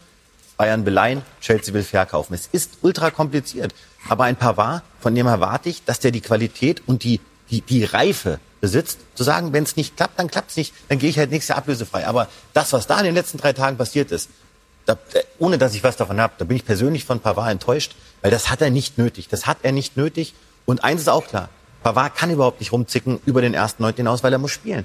Weil wenn er nicht spielt, würde er auch bei Frankreich auf der Bank sitzen bei der EM. So wie es jetzt gerade läuft, ist es für keinen Gewinn. Es sagen ja viele, dass Pavard tatsächlich der Best, also als Innenverteidiger noch stärker sei. Warum hat Bayern eigentlich nicht auf Pavard mal als Innenverteidiger gesetzt und darauf verzichtet, den ein oder anderen Transfer zu tätigen? Weil das Pavard ein stabiler Spieler ist. Das sieht man. Ja, das äh, fragt man sich natürlich im Nachhinein, aber trotz alledem, sie haben ihn immer wieder da draußen gehabt. Mit der Dreieröffnung war er ja dann im Endeffekt so ein bisschen beim Eröffnungsspiel zumindest dabei. Ball, äh, ja, und äh, ja, ich verstehe es auch nicht. Man hat sehr viel Geld für die Innenverteidiger ausgegeben, wo man ihn eigentlich zufrieden hätte stellen können und vielleicht eben nach einem Rechtsverteidiger umschalten, der, äh, umschauen, der vielleicht auch weil Pavard ist ja nicht derjenige, der der moderne Außenverteidiger, Frimpong zum Beispiel. Das, äh, das ist einer, wo ich sage, das ist äh, zeitgemäß. Er ist mehr der konservative Außenverteidiger, der hinten den Raum abschirmt, ist natürlich bei Standardsituationen enorm gefährlich, äh, hat dann auch ein gutes Standing bei den Fans und in der Mannschaft auf jeden Fall. Also zumindest gehabt bis vor drei Tagen. Ich weiß nicht, wie jetzt sein Standing ist, aber er ist äh, Qualitätsspieler und äh, ja, Kann sich das soll, vielleicht noch soll noch ein Jahr spielen bei Bayern, wenn sie ihn nicht gehen lassen und dann ist er im nächsten Jahr ablösefrei, was natürlich auch Bayern nicht unbedingt will. Also es sind verschiedene Interessen da und die alle unter einen Hut zu bringen, ist wahrscheinlich sehr schwierig. Könnte sich noch ganz drehen? Im Fußball gibt es ja die verrücktesten Sachen. Am Ende landen wir bei einer Vertragsverlängerung, Pavard. Das halte ich für absolut ausgeschlossen. Lothar, du auch? einen, einen Nebensatz. Ganz kurz, du auch? Ja, weil er will ja da rechts nicht spielen und in der Mitte hat er ja Delikt, hat er, hat er Upamecano und, äh, und, äh, und äh, Kim. Also das sind ja drei vor ihn gesetzt. Und wenn es jetzt doch so kommen sollte, dass er bleiben müsste, aus seiner Sicht müsste bei den Bayern, würde das dann, gemäß dem, was Simon Rolfes eben gesagt hat, dann Abschließen des Transferfensters einträchtig, voller Harmonie, mir Samir vonstatten gehen? Ja, nicht, äh, nicht von einem Tag auf den anderen, aber wie gesagt, äh, Zeit heilt Wunden und ich glaube dann schon, dass, äh, dass sie sich im Endeffekt dann so professionell bei, bei allen Seiten verhalten. Bayern München war, äh, war, war immer eine große Hilfe für Bayern München, hat immer seine Leistung oder meistens seine Leistung gebracht, äh, war äh, für mich Stammspieler und es äh, heißt, dass er eben auch äh, diese Anerkennung von den Trainern bekommen hat, aber natürlich hätte man das jetzt nicht unbedingt gebraucht, das hätte man vermeiden können. Bei Pavard gibt es noch zwei andere Komponenten, die spannend sind. Er liegt im Gehalt bei ca. 6 Millionen Euro brutto im Jahr. Das ist für einen Spieler wie Pavard vergleichsweise wenig. Wenn man vergleicht, dass Lukas Hernandez über 15 bekam, das sind natürlich auch Themen in der Kabine. Und das hat auch das Frustrationspotenzial bei Pavard erhöht. Das nehme ich ihm ab. Das ist eine Info, die ist, das- ist ein Fakt. Das Spannende ist jetzt, dass zum Beispiel der Berater von Pavard, Pini Zahavi, einer der Berater, hat ja entscheidend im Harry Kane Deal mitgewirkt. Das weiß kaum einer, aber er war derjenige, der auf Daniel Levy auf den letzten Metern eingewirkt hat, hat gesagt, Levy, pass mal auf, lass den jetzt endlich zu Bayern gehen. Und der Tahavi ist natürlich so ein Fuchs, dass er jetzt sagt, du pass mal auf, ich habe auf den Levy eingewirkt, ihr macht jetzt möglich, dass der Pavard zu Inter Mailand geht. Es ist wahnsinnig kompliziert. Klingt auch so, ne? Ich wollte nur sagen, also äh, das, was Lothar gesagt hat, äh, es ist ja wohl so, dass äh, äh, Salihamidzic ihm, äh, wenn man so will, das in Aussicht gestellt hat. Jetzt ist die Frage, was gilt so ein Wort ja, zwischen äh, Sportvorstand und, ne, äh, wenn Simon das jetzt äh, machen würde zu einem Spieler und sagen würde, so, also nächstes Jahr kriegst du die Freigabe und du kriegst die Freigabe nicht, dann ist das natürlich auch aus Spielersicht eine Enttäuschung, weil auch ein, ein Bruch. Ne? Es ist ja dann eigentlich für Pavard der FC Bayern München, der da in Persona äh, so eine Aussage tätigt. Und dann verstehe ich den Spieler auch ein wenig, in seiner Situation, dass er jetzt äh, Frust schiebt und sich überlegt, wie gehe ich denn damit um und wie sehr stelle ich mich auf die Hinterbeine und sage, jetzt zeige ich es euch mal, wenn ihr euch nicht an, eure, an euer Wort haltet. Heute war er nicht dabei, aber Hurricane war da. Leo und Mirko Slomka. Und Hurricane äh, hat auch seinen Job, so wie wir so mitbekommen haben, gut gemacht. Kann man das so sagen? Schießt Elfmeter, trifft. Ja, Fakt ist, ähm, die erste halbe Stunde war nicht so verkehrt aus Sicht der Augsburger. Augsburg stark gemacht. Die ersten 25, fast 30 Minuten eine sehr gute Chance gehabt zum, zum Führungstreffer sogar bei 0-0. Und dann kam aber Gnabry, Coman, Sané, die drei wirbeln und Kane trifft. So einfach ist es. Und das lösen wir alles gleich auf bei den XXL-Highlights, aber wir sind mittendrin im Transfer. Aber einmal noch an euch so, gefra gefragt, wie groß war das Thema Müller nicht von Beginn an? Boah, ich, also man weiß ja auch, er hat einfach gesundheitlich Probleme gehabt. Das war überhaupt keine Vorbereitung für ihn im Endeffekt, ne? Oder zumindest keine optimale. Ich finde es jetzt ehrlich gesagt normal, so wie es läuft. Und er kam mit einem ja. Lächeln zu seiner Einwechslung. Dann lass uns doch jetzt einfach mit einem Lächeln hier diese Runde auch beenden. Ihr übernehmt dann gleich wieder auch mit einem Lächeln im Gesicht. Bedanke mich ganz herzlich. Viele Infos, sehr lebendig. Dankeschön, Simon Rolfes. Erfreuen Sie die Bundesliga weiter mit so attraktivem Fußball. Das darf ich auch aus neutraler Sicht sagen. Dankeschön. Danke an die Runde. Ihnen, liebe Zuschauerinnen und Zuschauer, vielen Dank für Ihr Interesse. Und jetzt geht's gleich weiter mit den XXL Highlights. Viel Spaß dabei. Tschüss und auf Wiedersehen.